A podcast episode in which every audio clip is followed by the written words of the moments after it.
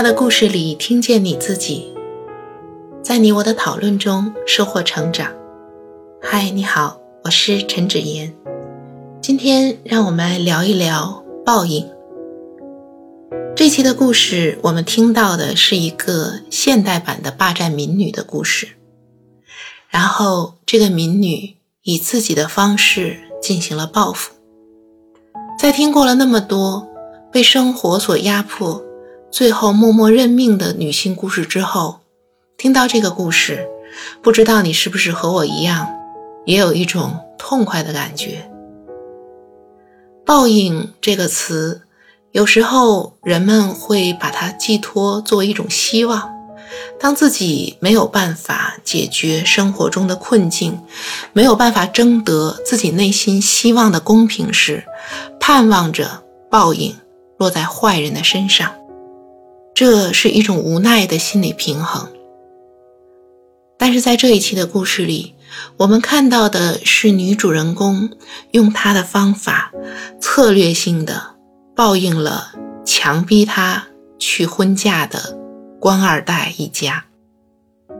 我们之前说过，一个健康的人，心理健康的标准，不仅仅是能够健康的爱，也要能够健康的恨。生活中并非总是鲜花和善良，有些时候也会遇到黑暗和恶势力。在这样的情况下，如何坚守自己的意志，如何策略性的去和黑暗做斗争，这确实是一个挑战。我很欣赏故事中的女主角，尽管她曾经。迫不得已委身于自己并不爱的官二代，但是他却并没有被一些有害的观念所束缚，比如说嫁出去的女儿泼出去的水，比如说嫁鸡随鸡，嫁狗随狗。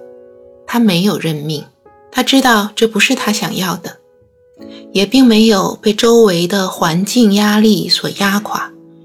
有人认为他应该知恩图报，有人说他这样做是城府太深。但是最终，他不等不靠。所谓的报应，对官二代一家的报应，不是他盼来的，而是他在其中做了努力。这样的结果，这样的选择，其实值得我们思考的是，他没有落入任何一端的陷阱。有的人遇到这样不公平的事情，受到了这样的侵害，会选择。更严厉的报复，甚至把自己的仇恨贯穿一生，选择和伤害他的人一同跌落。怎样报复都不能够达到满足。如果这样，他就牺牲了自己的生活。也有的人选择默默忍受，觉得事已如此，一切都不可挽回，那又何必再折腾？既然爱人已经失去，既然自己已经嫁人，那么自己期望的理想生活已经不可能再追逐了。谁说的呢？为什么不可能呢？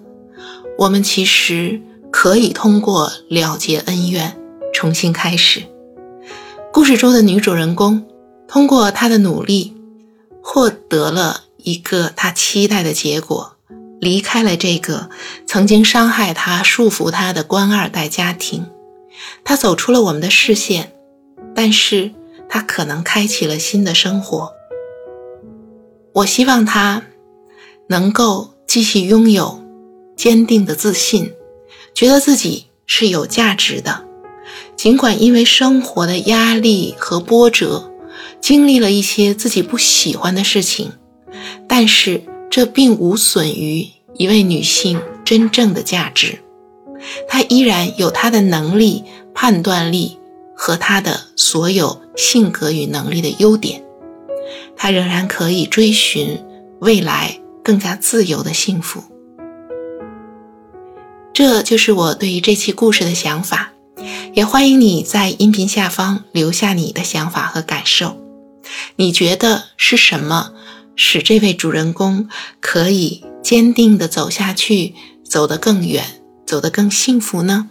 是像我一样认为是他核心的自信、自我价值感，还是别的什么呢？让我们一起讨论，在讨论中收获成长的智慧。